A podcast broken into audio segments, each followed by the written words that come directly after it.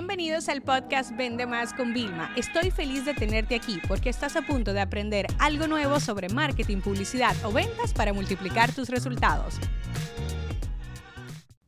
Cuando hablamos de las objeciones en el tema de ventas, tenemos que tener un pequeño detalle. Cuando tú las rompes, es decir, que tienes un texto o tienes un audio o un vídeo que tú grabas para como poder derrumbar la objeción de tu cliente, pero ¿cuántos clientes realmente tú tienes? Porque muchas veces decimos, no, el precio, yo te voy a romper el precio así, mm, pero la verdad es que si tú tienes un cliente que sí tiene presupuesto, lo que el problema que ve es que no entiende el valor de lo que tú vendes y tú tienes por el otro lado otro cliente que no tiene la plata y tiene que fabricarla o tiene que pedir prestado o lo que sea, es distinto. Entonces la objeción tú no la puedes tratar de la misma forma. Por eso es tan importante cada vez que tú vayas a derrumbar una objeción, saber con quién estás hablando. Es decir, antes de que una persona te pregunte, ¿cuánto ¿cuánto cuesta? Tú no le vas a decir el precio de una vez, tú de una vez le vas a preguntar, cuéntame algo, antes de que entremos en eso, mira, tenemos todos los precios públicos, yo quiero entender qué tú necesitas.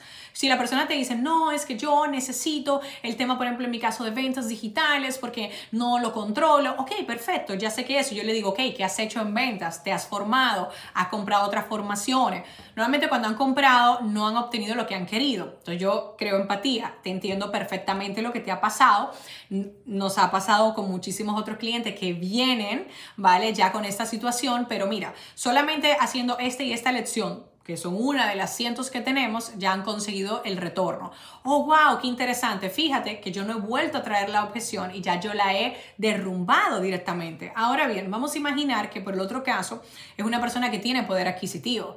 La parte es que como que, mira, ve 200 lecciones y dice, eso es demasiado para mí. O sea, cuando tú intentas como que poner todas las características y los beneficios, hay personas que se abruman. Entonces tienen el capital, pero están abrumados. Entonces, ahí hablamos con ellos.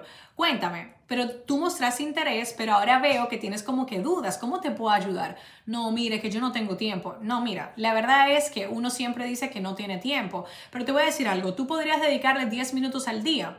Ah, sí, 10 minutos al día puedo. Entonces comienza con 10 minutos. Al fin y al cabo, es mejor hacer 10 minutos todos los días que no hacer nada, que quedarte en el mismo lugar y a lo mejor sentir como las mismas frustraciones y el cliente te mira y te dice, wow, es verdad, tienes razón, Vilma. Y entonces ya ahí empezamos a mostrar el valor, pero de una forma distinta, más apelando a sus emociones y sus necesidades.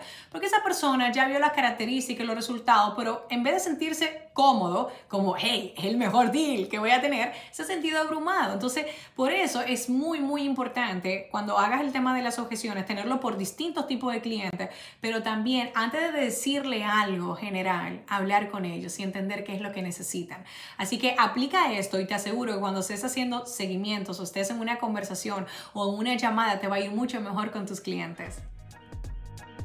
Este episodio se acabó. Ahora es tu turno para implementar. La educación con acción es y siempre será la solución.